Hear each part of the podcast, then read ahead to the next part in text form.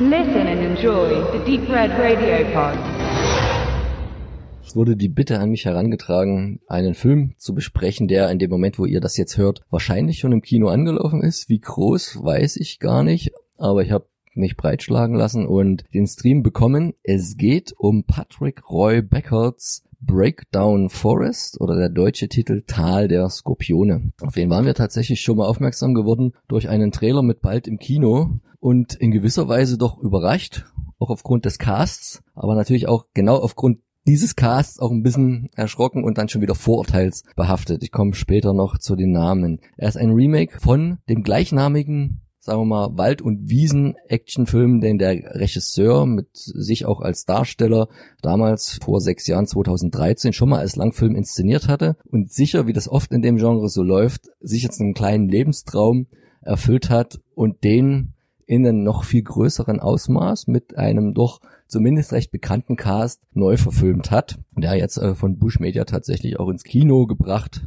wird zu diesem bekannten Cast, wie auch immer, der relativ junge Mann, man sieht weil er auch eine der Hauptrollen spielt, gekommen ist, zählen halt die halbe Bootbesetzung, Claude Rudolph, Ralf Richter und Martin Semmelrogge. Ohne dass ich den Herrn jetzt zu nahe treten wollen, die spielen halt den üblichen Psychopathen, würde ich auch immer sagen, das ist halt die Kategorie Schauspieler, die eigentlich keine Schauspieler sind, weil sie halt immer wieder für die gleiche Rolle besetzt werden und das machen sie halt hier auch in dem Film, immer mit einer Knarre in der Hand jemanden anderen erschießen. Dann reiht sich da noch ein die gute Michaela Schäfer. Das ist halt bisher auch immer ein sehr fragwürdiges Qualitätsmarkenzeichen gewesen für Filme. Ich weiß gar nicht, Benedikt, wie hieß der letzte Indie-Film mit ihr, den wir besprochen haben? Ich komme jetzt auch nicht drauf. Der einzige wirkliche Schauspieler, muss man sagen, ist ja Mathieu Carrière der alle anderen aussticht. Der restliche Cast zwangt so zwischen grottenschlecht und gerade noch so mittelmäßig. Man merkt halt, dass das jetzt irgendwie nicht professionelle Schauspieler sind, sondern alle irgendwie so gefühlt aus dem Freundeskreis zusammengecastet oder noch in den äh, Anfangsschuhen ihrer jeweiligen Karrieren steckend. Das ist aber gar nicht das Problem an dem Film. Das hat man irgendwo auch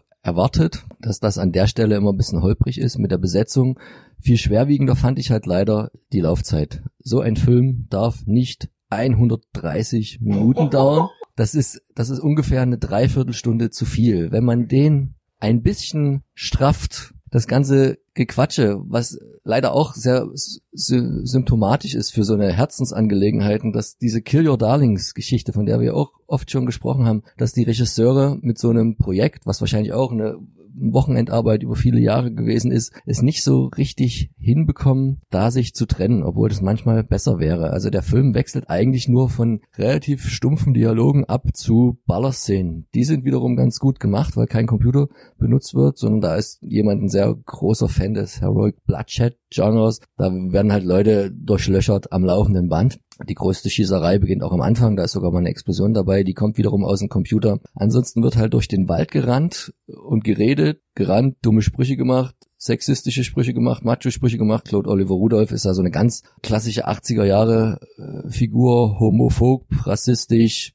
natürlich auch der Böse so gewollt. Man merkt den Machern an, dass sie da in einer anderen Zeit, einem anderen Actionheld, weiß ich nicht, nachtrauern oder dem irgendwie bisschen huldigen. Ich weiß halt nicht, warum man heutzutage diese Art von Film noch so machen muss. Ja, und das ist leider irgendwie ein bisschen verschenkt gewesen. Auch diese hm, relativ großen Namen können da überhaupt nichts rausholen, weil auch Ralf Richter hat ja nur jetzt in seit Bambung Bang, Boom, Bang in vielen Projekten mitgemacht, aber sich halt immer wieder wiederholt und jetzt hat er halt eine Knarre in der Hand und dann kommen halt so Sprüche, aber hier Claude Oliver Rudolph, wer pissen will, die, wie die Großen, muss auch die Beine heben können und wir sind Fremde in einem fremden Land. Ja, das ist halt alles nicht so ausgewogen, man hätte viel mehr den Dialog rausschmeißen müssen, das kürzer halten, sich konzentrieren auf das weniger an Story. Die ist übrigens, wie in einer Zeitschrift, deren Namen ich jetzt nicht nenne, beschrieben mit was war es, der deutsche Battle Royale. Das geht ungefähr in Ordnung, was die Thematik angeht, aber natürlich nicht die Qualität. Ich würde, ich hätte noch geschrieben, Battle Royale trifft äh, Surviving the Game, weil es ist jetzt nicht nur ein paar Psychopathen, die in irgendein Waldstück gesteckt werden und sich gegenseitig umbringen, sondern es gibt auch noch Jäger,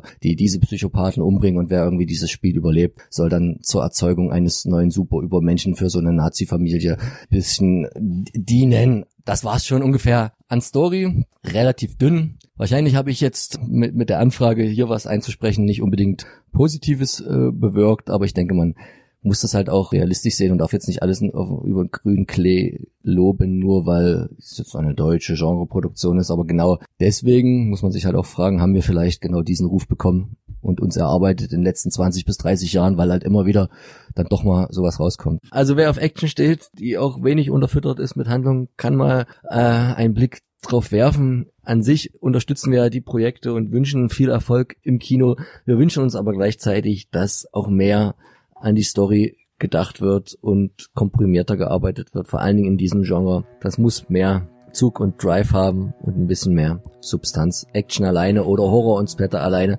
machen meistens noch keinen ganzen Film.